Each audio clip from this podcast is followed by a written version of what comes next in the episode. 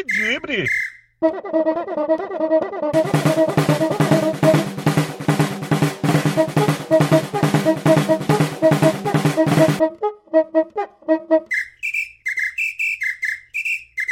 Deus me dibre. Fala galera, você está no DibreCast, o podcast do Deus me dibre. Eu sou o Beto Guerra e hoje eu vou falar do Atlético. E o meu amigo Iron Luiz vai falar também sobre o Cruzeiro. Deus me dibre. Iron, tamo junto? Fala Beto, É, um alô aí a todos os ouvintes. Não espantem um pouco a voz de desânimo, é que nós estamos gravando exatamente após o Cruzeiro é, proporcionar mais um vexame para o seu torcedor, perdendo dessa vez para o Goiás, no Serra Dourada. E vamos falar aí da semana dos times mineiros. Acho que o atleticano também não está tendo muita coisa para comemorar, não, mas nossa situação ainda está pior, mano. A situação está feia, estamos cada vez mais enrolados ali na zona do rebaixamento e tá difícil, mas vamos falar aí dos, dos acontecimentos e projetar também os próximos jogos. É, vamos, vamos chorar bastante aqui hoje. Você que está ouvindo aí esse podcast, se você curtir, compartilha por gentileza para mais atleticanos e cruzeirenses também poder conhecer, né, o nosso podcast. Que agora vamos ver se pelo menos uma vez por semana, né, a gente grava aqui, traz esse conteúdo bacana, um atleticano e um cruzeirense debatendo os dois times, dois amigos aí podendo falar numa boa sem, sem, mesmo porque ninguém está podendo zoar ninguém, né, o, o Aira? É, a situação não está favorável para ninguém, né? É, mas eu acho que a situação pro lado azul de Minas está pior, porque é, a gente não vislumbra melhora. Temos uma diretoria que, além de não passar credibilidade, não passar moral, não passar confiança, transparência, ainda tem indícios de corrupção também, indícios de enriquecimento de forma ilícita dentro do clube. Vocês, pelo menos, é que tudo indica, a diretoria está sendo só incompetente, né? Porque Exatamente, na minha régua, na minha régua moral, incompetência e corrupção são coisas distintas, entendeu? Então eu ainda consigo aceitar uma diretoria incompetente, mas do jeito que a nossa está, com tudo aí que está evidente em várias denúncias e várias é, re- rela- relatórios já que apresentou da auditoria independente que foi feita é, através do presidente do Conselho, Zé Perrella, mostrando uma série de, incongru- de incongruências, uma série de é, situações que realmente deixam claro que o Cruzeiro está sendo desgovernado, é, pior ainda. E é verdade que o, que o Cruzeiro tá só o bagaço da laranja? Como é que é? É, segundo o presidente Wagner Pires, o, o Cruzeiro é o bagaço da laranja, mas eu diria que bagaço é o que ele e os seus pares vão deixar de legado, né? Ou não, ou não legado. Porque é muito fácil chamar um time de bagaço da laranja quando você pega um elenco que ganhou o ex-campeonato da Copa do Brasil com 10 titulares da gestão passada, que foi responsável, esse, esse elenco também, esse bagaço da laranja, foi responsável pela maior venda da história do clube de um jogador que eles também tiveram, que foi o Arrascaeta, que foi vendido por 13 milhões de euros. Né? O bagaço da laranja, da laranja que rendeu para eles no ano passado uma premiação entre Libertadores e Copa do Brasil de aproximadamente 98 milhões de reais. E o bagaço da laranja também que fez com que eles vendessem jogadores da base a preço de banana, né? como o Brazão, o Vitinho, o próprio Murilo, o Lucas Romero, o Raniel, né, e vários outros jogadores que saíram de graça. Eu posso citar vários aqui, eu posso citar o Nixon, eu posso citar o Votorantim, eu posso citar o Eduardo, que era, que era volante, que foi campeão da, da- do, tanto do brasileiro quanto do, da Supercopa em cima do rival. Eu posso citar o Tony Anderson, né, que foi doado juntamente ao, com o Alisson pelo possante Edilson, né, que novamente falhou, né, que novamente entrou em campo e não entregou nada. Então, assim, esse é o bagaço da laranja que o presidente fala. Mas eu acho que é bem diferente se a gente for colocar na ponta do lápis e ver quem realmente é o bagaço aqui. São Mas- esses dirigentes incompetentes, para não dizer outra coisa. Você falou desses nove, quase 100 milhões né, em premiações, mas você tem que levar em conta que os diretores também têm a sua tem, eles têm que ganhar o deles, né não? É a primeira Ah, com vez que eu vejo certeza, um né? clube onde É, na primeira vez na história do futebol. ué. O diretor receber premiação e a dos jogadores atrasarem. Olha que maravilha, né? Não, e mais, né?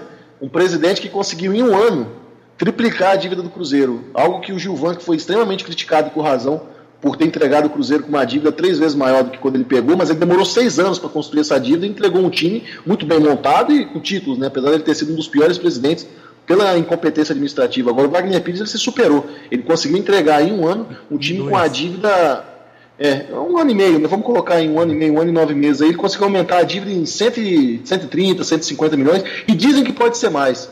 Então você vê realmente que o bagaço da laranja não é o clube, né? Mas sim quem preside.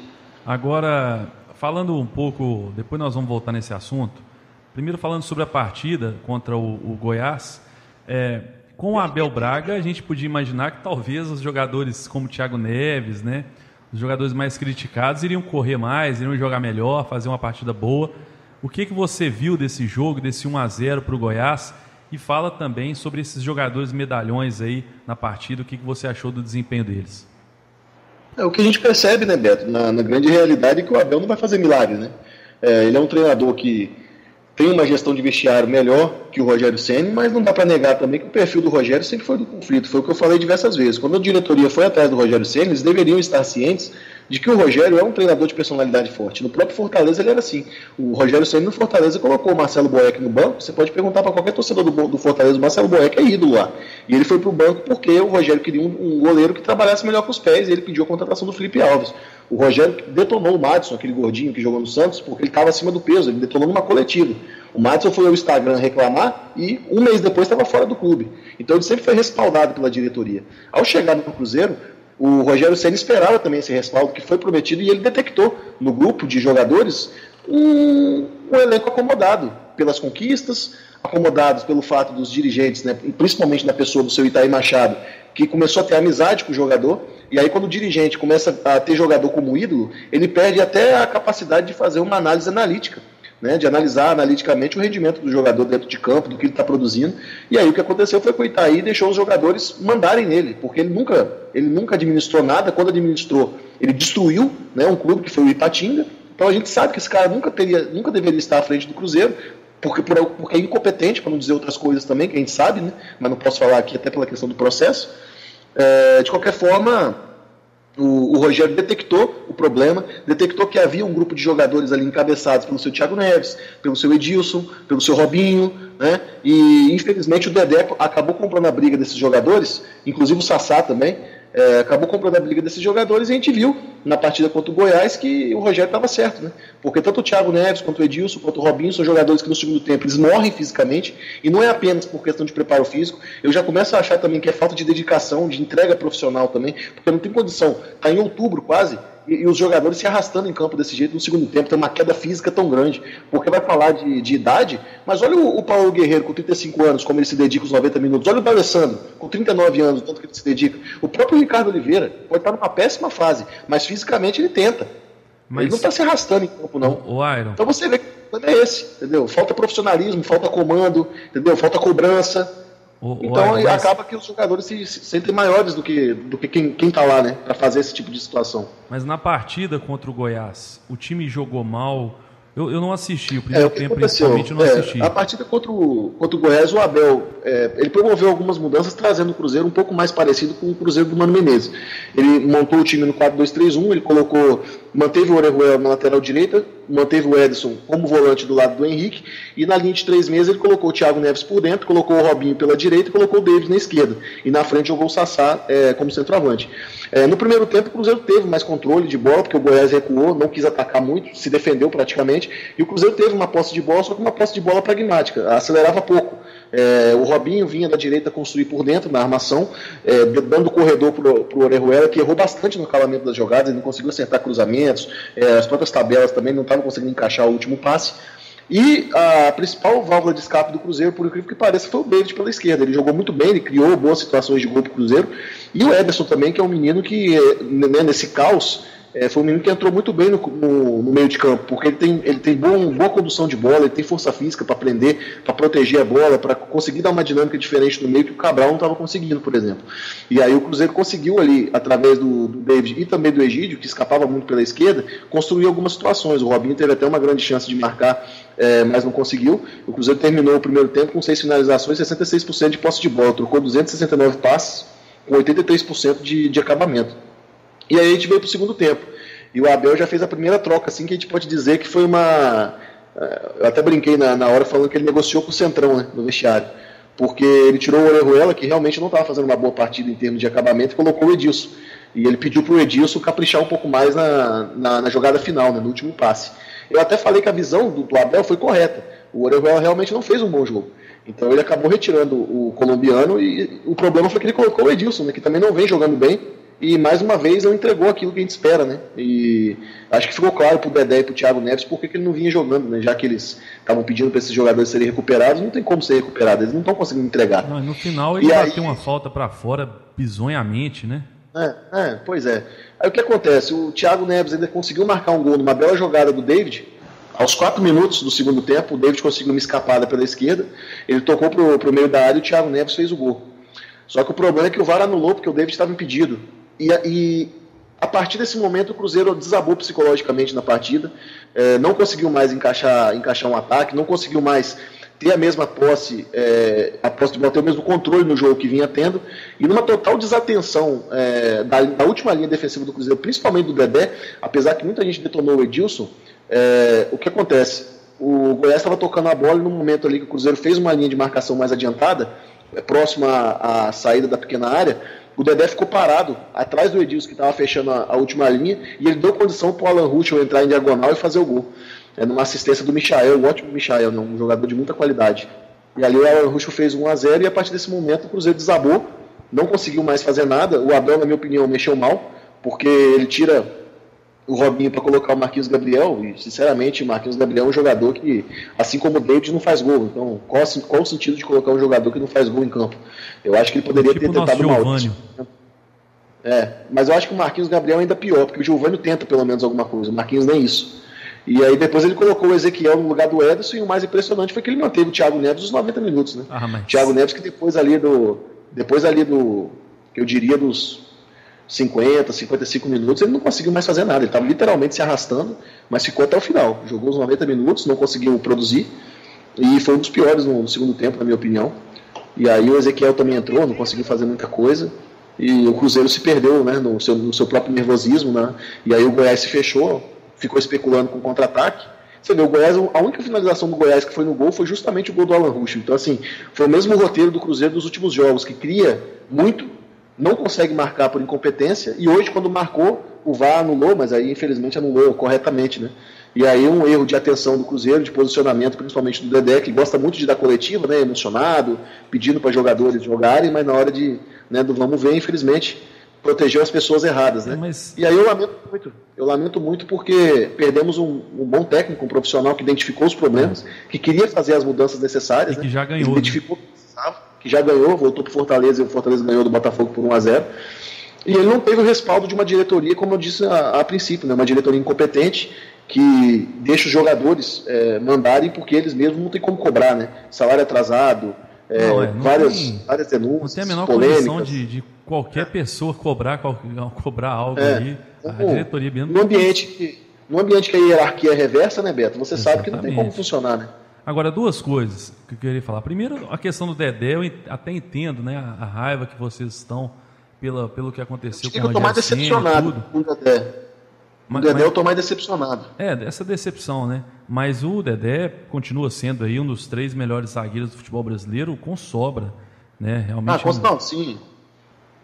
É Roberto, excelente... eu, como eu disse, na minha opinião, na minha opinião, o Dedé é um dos melhores zagueiros que já passaram pelo Cruzeiro da nossa história. Isso é indiscutível. Então, Agora, eu acho que a partir do momento que, que ele fica do lado de jogadores que claramente, e ele deixou isso claro na, na coletiva, quando ele disse que cobrou mais profissionalismo do Thiago Neves, pô, ele, ele tá querendo o quê então? E ele falar que o Edilson e o Sassá têm história dentro do Cruzeiro, assim, eu particularmente acho que o Sassá é um jogador de potencial, mas ele não quer, cara. Ele não tem profissionalismo, ele não tá comprometido. É, exatamente. Então o cara não tá comprometido, entendeu? É porque tem coisas que eu não posso falar. Infelizmente eu não posso falar. Mas Olha é uma só. situação que está que tá complicado. E o próprio Edilson também, quando entra, prejudica o time, entendeu? E aí ele pede por esses jogadores que claramente não estão. Amanhã, se o Cruzeiro for rebaixado, esses caras estão, em outro vão clube. Embora, vão embora. Entendeu? Vão embora. embora. E quem fica sofrendo é o torcedor. Então me decepciona muito porque o Dedé é um cara que tem história dentro do Cruzeiro e se posicionou do lado de pessoas erradas. É, o... Eu acho que tinha que olhar mais o torcedor nesse momento. Tem um pouco o que acontece também com o Atlético, que eu me identifico, essa questão dos jogadores que ano que vem vão embora. Por isso que o atleticano também está tá muito desanimado com o time, porque a, a, gente não consegue ver alma nesse time do Atlético. A gente não consegue ver um time que vai brigar por alguma coisa. A gente fala assim, ah, o Atlético está aí a 6, 7 pontos do, do G6, pode lutar, às vezes vira um G7, mas a gente não consegue ver alma no time do Atlético, eles vão ser capazes. Você sabe qual é, você sabe qual é o problema, Beto? O problema é que o jogador não pode ficar acomodado dentro do, de, um, de um ambiente. Sim. Tem muito jogador no Atlético com contrato longo. Você pega o Tiará tem contrato longo, o Fábio Santos já é um veterano que ganhou tudo. O, o craque de vocês é um jogador que não tem comprometimento. Exatamente. Então, isso prejudica demais o ambiente do, de um vestiário. E no Cruzeiro o que aconteceu foi o inverso disso. Porque chegaram jogadores aqui que queriam ganhar o Thiago Neves, apesar de ser um veterano. Quando ele chegou, ele estava querendo se provar, porque ele ficou muito tempo na Arábia, então todo mundo dizia que ele estava acabado. E ele quis se provar, então por dois anos ali, apesar do ano passado ele já começou a oscilar e, e mostrar que estava em queda realmente de rendimento, mas deram para ele mais dois anos de contrato. O Robinho também renovou por mais dois anos de contrato, até 2021. O Edilson veio ganhando o maior salário de um lateral, segundo ele próprio disse, é, por volta aí de 400, 500 mil por mês para um lateral e ficou acomodado. E tem mais um ano de contrato. Entendeu? É, Quem vai assumir essa bucha? Eu não sei e o aí que é você pior. Pega uma, uma, e aí você pega uma diretoria que deixou tudo na mão do Mano Menezes, que a culpa também é dele por ter montado esse elenco, não dá para esquecer disso, porque ele poderia ter renovado, ele poderia ter dado mais oportunidade para alguns jogadores da base, ele não deu, ele manteve esses veteranos no, no, na equipe Mas e os jogadores. Do ano, o elenco era melhor, não era não, o Iron? Era mais encorpado. que vocês falavam que era o melhor elenco do Brasil e tudo. É, eu, na realidade, eu, eu, nunca achei assim. Eu sempre achei um elenco muito caro, mas que tinha problemas. Eu nunca falei que era o melhor elenco do Brasil, mas não. era um dos melhores. na minha opinião, tinha problemas. Sim, tem, tem uma, um, um, bom grupo, um bom plantel. Até hoje ainda tem. Não é um plantel para estar na posição que está. O problema é que falta comando. É que falta ali é, jogadores olharem para a hierarquia e respeitar. Não existe hierarquia no Cruzeiro. E grupo e sem hierarquia não tem também, né, produção. Velho? É, e aí entra uma diretoria que atrasa salário, né, que recebe premiação e jogador, como dizem, né, não, não, não, não recebeu, está atrasado.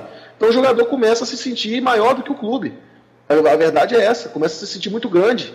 Né, e aí não tem quem cobrar, chega na situação que chegou, muitos jogadores descomprometidos, fisicamente abaixo, estamos quase no final do ano. Como é que a gente está falando de déficit físico? O Rogério Senna citou isso antes dele sair, depois do jogo contra o Grêmio, que tinha jogador ainda com déficit físico. Pô, em setembro, isso não existe.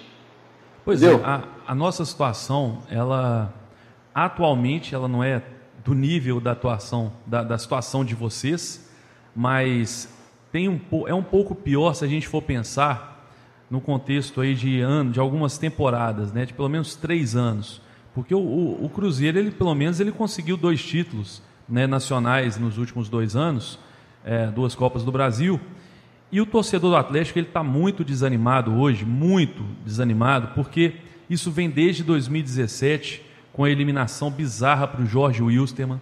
O Atlético que perdeu a primeira liga para o Londrina, e aí depois veio o Chapecoense em 2018, né? Aquela, até o time do, São Lourenço que a gente foi eliminado, o time do São Lourenço jogou a primeira partida na Argentina com o time reserva, a gente com o time titular e a gente perdeu.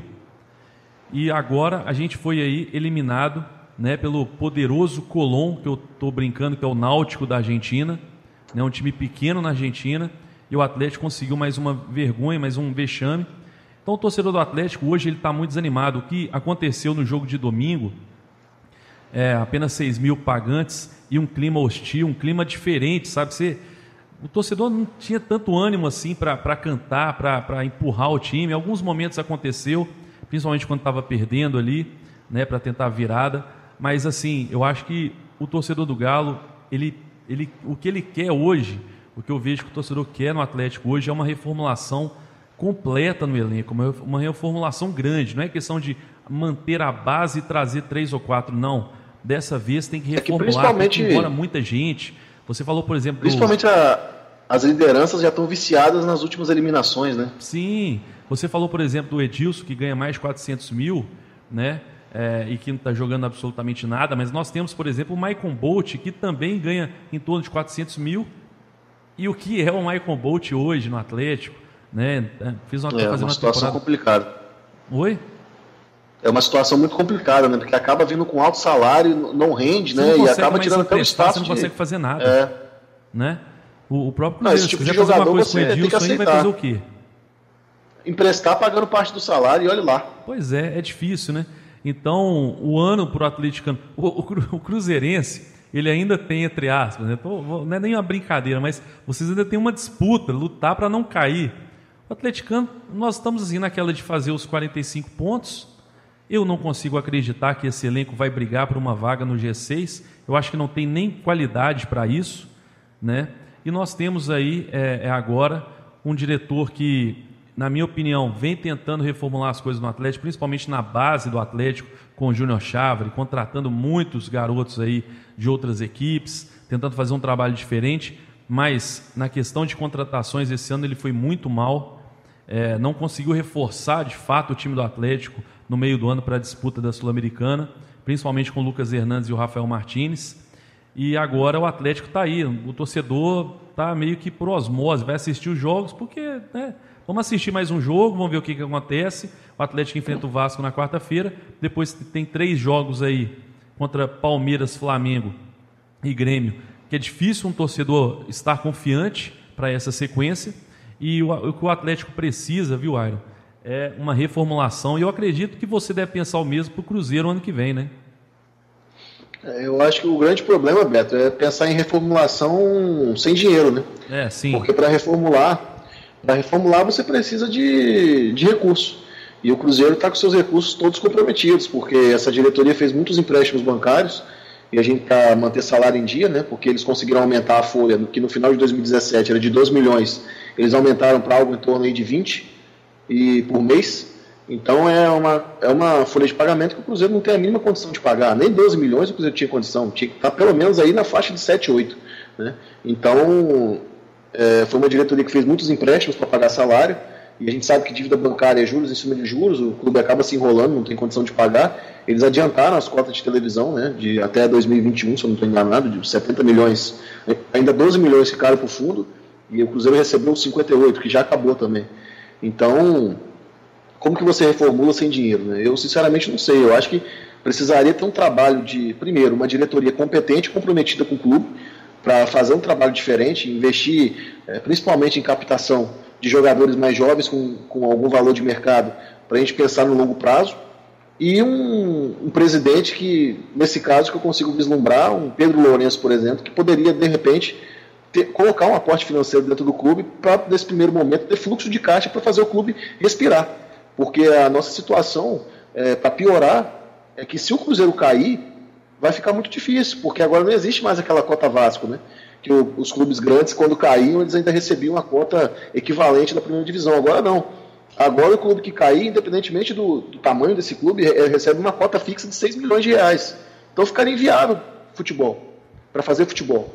É, então, assim, é uma situação desesperadora, porque a gente começa a pensar no futuro, e como é que vai vislumbrar a reformulação?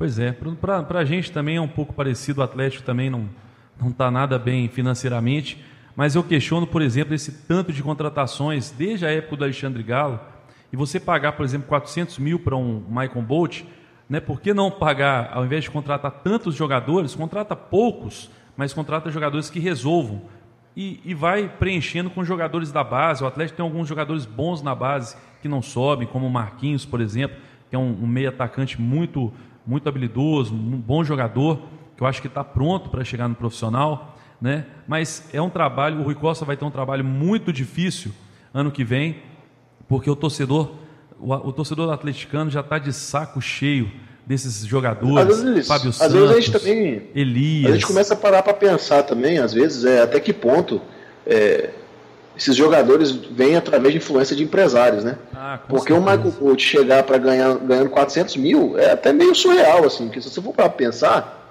não é errado trazer um cara igual o Michael Bolt, mas não ganhando um salário de jogador de primeira linha, né? Porque ele estava na Europa já jogando em equipes é, medianas há muito tempo. Então, qual era o nível do Michael Bolt? Foi feita uma análise criteriosa para saber como ele estava rendendo? Porque também tem isso, né? Então, às vezes parece que a diretoria contrata mais pelo nome dele do que ele fez há 10 anos atrás para o Fluminense, que surgiu como um bom jogador, com velocidade, habilidade, mas que não teve nenhum tipo de estudo, pode trazê-lo, igual o Marquinhos Gabriel.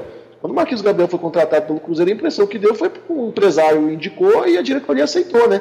Deve no máximo ter feito uma consulta ali ao Mano, mas todo mundo sabia, eu mesmo. Até quando eu fiz um texto do Marquinhos Gabriel é, por Deus me diga, eu alertei que uma das principais dificuldades dele era a parte mental, que era um jogador é, que eu digo a parte mental, não é que ele é demente, não. Mas eu falo assim, é, é jogador que durante a partida ele cai muito de rendimento, é, até psicologicamente, não tem um psicológico forte para jogo grande, para momento de, de, de, dificuldade. E foi o que aconteceu. Quando o Cruzeiro começou a oscilar, ele nunca mais marcou gol, nunca mais deu assistência. Então, quando faz esse tipo de contratação, às vezes parece que não há um critério, né? não há uma, uma análise crítica, uma análise bem feita a respeito do, do, dos jogadores. Pois é, agora vamos, vamos projetar a próxima rodada. Né? O Atlético enfrenta o Vasco do Professor na quarta-feira. E é um jogo para o Atlético muito importante, principalmente por conta da sequência, né, que eu já disse aqui, Palmeiras, Flamengo e Grêmio. E o Atlético para tentar chegar nos 33, 33 pontos, né, mais próximo aí dos 45. Vai ser um jogo, na minha opinião, difícil. O time do Vasco, por mais que seja treinado por um, por um cara, na minha opinião, ultrapassado, mas vem fazendo algumas boas partidas. Tem sido um time meio cascudo, meio chato, né? O Atlético vai, vamos ver, o Atlético vai ter aí o Otero, que fez uma partida muito boa contra o Ceará, já que o Ceará está machucado. Né? O Natan vai jogar ali de volante ao lado do Elias. Já, infelizmente o Jair, que é um jogador muito bom, de muita qualidade, mas que se machuca demais, né? Tem deixado, deixou o Atlético na mão, por exemplo, na quinta-feira, mais uma vez. E o Atlético esse vai ter essa partida. Esse aí eu, esse aí eu avisei que era bom mesmo. É, eu lembro, eu lembro. Esse aí você ficou bastante bravo quando o Galo contratou. É, e vocês Google, vão enfrentar, né, o, o vocês vão enfrentar o Internacional no sábado às 21 horas. Que hora é, o Internacional, o, o Internacional, hein? É, é uma situação difícil. O Internacional ele vinha numa arrancada muito boa no Brasileiro de quatro vitórias seguidas, mas nos últimos dois jogos eles tropeçaram. Eles perderam para o Flamengo fora de casa e empataram né, com o Palmeiras no, no Beira Rio. É, mas, mas o Internacional mas é ainda vislumbra muita né? coisa no. É, mas o Internacional ainda vislumbra o G4, né? Ele está atualmente em quinto lugar com 37 pontos, está um ponto atrás do Corinthians, quatro pontos atrás do Santos, que é o terceiro colocado, então eles têm muito a ambicionar no brasileiro. E para eles o melhor momento para pegar o Cruzeiro é agora, né? Um Cruzeiro esfacelado, né? com o emocional inexistente, confiança lá embaixo e vamos pegar um time que está que tá se recuperando né, depois de ter perdido a Copa do Brasil, mas que eles ainda têm o que sonhar no brasileiro. Eles não estão numa fase inerte tipo vocês, assim, que não estão mais ali é, nem brigando por G6, nem né, perigando o rebaixamento. Estão naquela famosa zona do, do nada ali. Então o Internacional não, o Internacional está ambicionando ainda. É um G4, uma vaga direta na Libertadores, ainda mais pelo momento do rival deles. Né? O Grêmio vai jogar uma oitava de final. Oitava de final não. O Grêmio vai jogar uma semifinal da Libertadores contra o Flamengo com possibilidade de, de ser campeão e também estão na briga né, ali por um G6, um, até um G4, se for pensar, porque eles estão apenas quatro pontos atrás do Corinthians, estão a três pontos atrás do Inter, então o Inter não vai querer que, né, ver o, o seu principal rival é, brigando ainda por Libertadores e alcançando eles na tabela. Então provavelmente eles vão com tudo para cima do Cruzeiro, porque nesse momento é, todo mundo olha para o Cruzeiro assim, não, é, é jogo que a gente não pode perder ponto. E o Cruzeiro vai ter que juntar os cacos, porque o pior aconteceu, né? Já são aí cinco jogos sem, sem, sem vitória, com quatro derrotas e um empate é, no brasileiro. A gente vislumbrava, eu vislumbrava pelo menos é, Goiás e Ceará, no mínimo, no mínimo, quatro pontos, né? e a gente conseguiu somar um. Então, está realmente complicado. O Cruzeiro já não sai da zona de rebaixamento, mesmo se ganhar do Inter, não vai sair, porque está três pontos atrás do Fluminense, tem duas vitórias a menos. Então, mesmo que o Fluminense perca o clássico que eles vão realizar contra o Botafogo, eles ainda vão, vão se manter mais uma rodada na zona de rebaixamento. Então é muito difícil, né, cara? A próxima rodada também tem CSA e Havaí. É. O ideal aí tal, seria um empate, né? Se vocês não vencerem é. o CSA ganhar, vocês perdem uma posição para o CSA de novo, né? A gente cai para a 18 colocação. Então, assim, é uma tragédia, né? Está é, tá no momento que eu acho que agora, acho que é apenas uma mudança de ambiente é, salvo o Cruzeiro, sabe? Uma mudança que eu diria é principalmente a saída dessa diretoria, uma renúncia, ou uma cassação da chapa. É, eu acho que não tem outra que, situação. Que, mas você acha que, que agora isso, já, isso resolveria para esse ano? Eu acho que mudaria o, o ambiente, já não está feito no elenco Eu acho ali? que o estrago está feito, mas vai ficar pior se não houver nenhuma mudança, entendeu? Se não mudar o ambiente, pra, porque a torcida já está de saco cheio dessa diretoria, os jogadores não respeitam. Então, se não houver uma mudança de ambiente para entrar algo novo ali, para dar uma motivação até na torcida mesmo, para tentar tirar esse time dessa situação, eu acho muito difícil. Eu acho que essa diretoria hoje é um tumor maligno. E o tumor maligno, quando não é retirado, ele contamina todo o resto. E é o que está acontecendo. Cada dia a mais essa diretoria no comando é uma contaminação a mais dentro do Cruzeiro do que ainda presta. E eu acho que a gente tem um grupo de jogadores que, se forem mobilizados é, talvez com uma sinergia diferente, eles talvez ainda, quem sabe, a gente possa dar a volta por cima, mas com esse, com esse pessoal ali não vai, não vai dar, eles não vão conseguir fazer, trazer a mudança, já está mais do que claro isso. E outra coisa, do meu lado, eu vou ser bem sincero, também quero ouvir sua opinião, eu sou a favor, eu, eu virei, voltei a ser uma viúva do Cuca. Eu acho que o Atlético precisa para o ano que vem um treinador mais pronto, por mais que o Rodrigo Santana tenha feito um trabalho bom, mediano para bom, na minha opinião, é, comete muitos erros, enfim. Eu acho que o Atlético vai precisar de um treinador um pouco mais cascudo para essa reformulação que eu acho que tem que acontecer. E no caso de vocês, chegou o Abel, que tem aí, eu acredito que os pilares aí dele talvez sejam Thiago Neves e Fred, né? E só que é aquela questão, né, cara? O treinador quando chega, ele está conhecendo o grupo. Então ele escalou um time hoje, muito provavelmente no, no, no sábado ele vai escalar alguns jogadores diferentes, vai tentar outra formação, e aí às vezes pode não dar certo, aí começa a tentar algo ali, algo aqui. E, o Abel tem, também tem a questão, o que a gente vê do time do Flamengo jogar, jogar hoje, a gente não acredita no time que jogava com o Abel, que era o mesmo time, né, praticamente, com uma outra contratação que veio depois, mas ele deixou a Rascaeta no banco.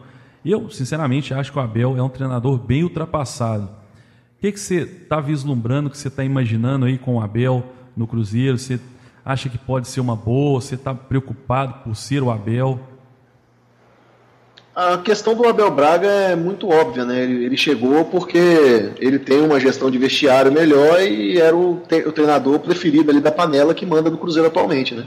Que é o Thiago Neves, o, o Dilson, essa galerinha aí, que fala muito e entrega pouco, né?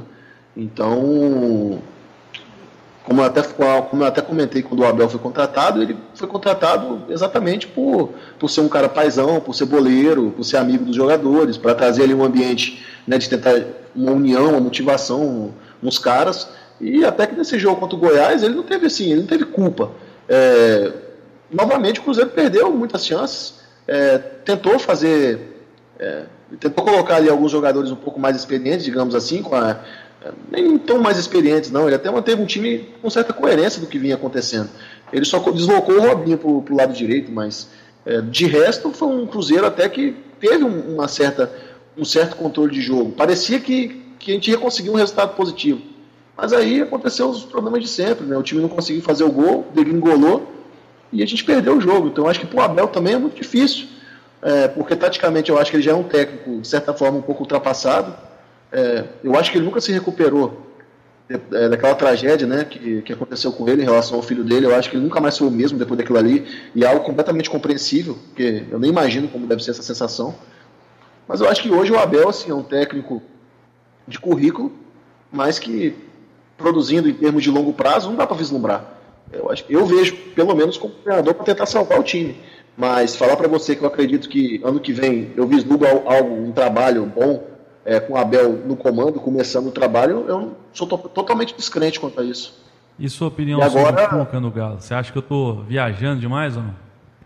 Cara, a minha modesta opinião assim, em relação ao Cuca é que eu acho que vocês têm um certo saudosismo por ele, pelo fato de ter dado para vocês talvez o título mais importante. Talvez não, né? Com certeza ele deu o título mais importante da história de vocês. Agora, se você pegar os trabalhos recentes do Cuca, você vai ver que ele, em termos de, de futebol apresentado, rendimento, é, em campo, seus times não estão jogando grande coisa. Se você para pensar, o Cuca trabalhou no Santos ano passado e ele entregou o Santos numa posição bem mediana da tabela. Assim, ele não conseguiu classificar o Santos para Libertadores.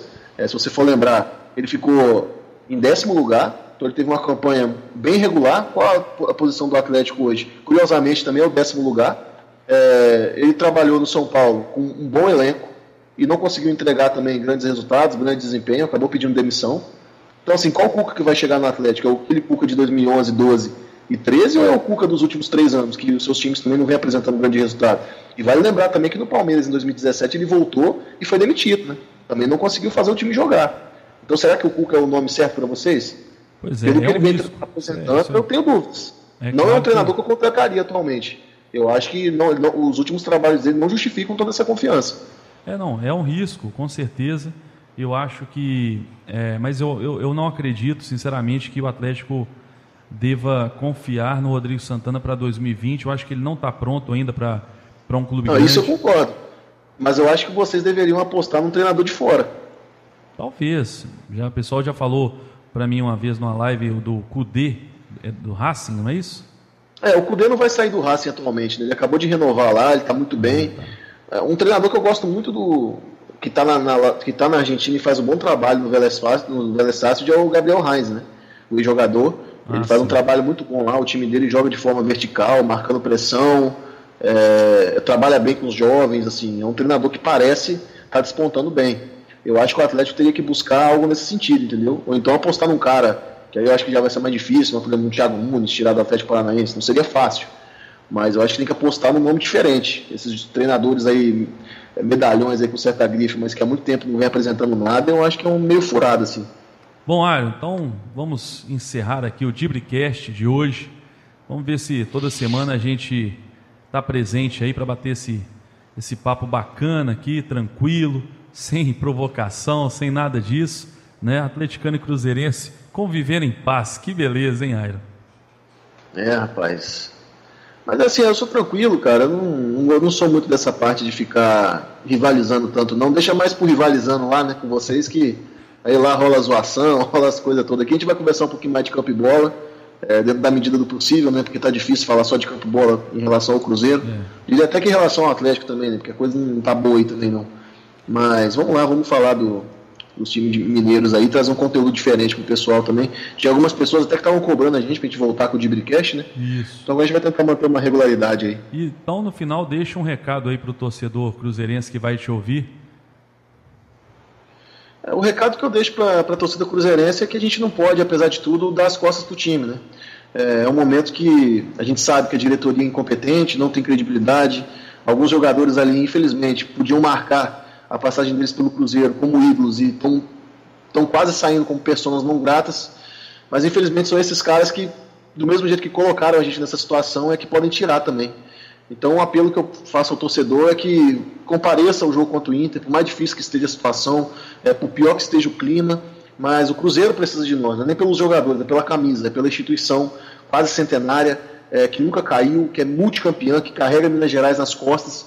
Então, o Cruzeiro depende da gente, é, depende do torcedor, depende do nosso grito. Eu não posso estar lá, porque infelizmente eu não moro em Minas, mas se eu pudesse, eu estaria. Porque apoiar na, na hora fácil é, é tranquilo, né? Mas é nesse momento mesmo assim que eu acho que, nesse momento de dificuldade, é que o torcedor é forjado até amor pelo clube mesmo, porque aí a gente começa a sentir algo que vem do coração, que é a paixão mesmo pela, pela camisa, pela instituição, de não deixar o time se afundar numa situação tão triste. Então, por mais difícil que seja, compareça ao Mineirão e apoie o Cruzeiro, principalmente, acima de tudo, porque o clube é feito da torcida e nós somos 9 milhões né, de torcedores e é o, o principal legado do Cruzeiro, a principal herança que o Cruzeiro tem é o torcedor. Então, se você puder ao Mineirão, vá e grite pela camisa, não por quem está lá, mas pela camisa mesmo, pelas cinco estrelas. Pois é, e eu se eu mandar um recado aí para o torcedor do Atlético, eu não tenho nem o que pedir para o torcedor. O torcedor do Atlético vem suportando é, incompetência há muitos anos, desde pelo menos 2017 aí, né? O Atlético demitiu o Marcelo Oliveira, trouxe o Roger Machado e não bancou o Roger Machado. Hoje ele está aí no Bahia, no G6, fazendo um excelente trabalho. Então o atleticano já não aguenta mais esse elenco. E por mim, até o final do ano, é, é cobrança, cobrança em cima da diretoria, cobrança em cima do Rui Costa, né? principalmente pensando numa reformulação. Alguns jogadores precisam ir embora do Atlético. O torcedor não aguenta mais ver o Fábio Santos na, na lateral esquerda do Atlético. O torcedor não aguenta mais ver o Casares com aquela barriga de cadela dele, né? É, é, da noitada e tudo, e, e, colocando o Atlético em páginas policiais. O torcedor do Atlético não aguenta mais. O Atlético sempre foi raça, entrega, luta, né, passado não só da torcida para os jogadores, mas dos jogadores também para o torcedor. E isso a gente não tem visto mais. É um time que não representa a torcida e não à toa. Quantas vezes eu fui no, nos jogos do Galo esse ano e a torcida pediu raça, eu quero raça do time todo, inclusive na decisão de quinta-feira. Então esse time não representa o torcedor. Eu não tenho mesmo que pedir para a torcida, né? É, é apenas protestar mesmo, cobrar bastante para que 2020 o Atlético volte a entrar nos trilhos, né? Aqueles trilhos que o Calil deixou o Galo. Infelizmente o Atlético saiu completamente e se perdeu no caminho. Aira, tamo junto, obrigado e até a próxima, irmão. Valeu, Beto, valeu, meu amigo. Um abraço a todos os ouvintes que ficaram com a gente até agora e vamos que vamos, né? Eu, pelo menos, espero dias melhores aí pro Cruzeiro. Pois é, tomara também que o Atlético tenha dias muito melhores, tá bom, pessoal? Você curtiu aí, compartilha, é importante para mais atleticanos e cruzeirenses ouvirem o nosso Dibricast, tá bom? Um abraço a todos, obrigado, até a próxima, valeu, fui. Valeu. Deus me dibre.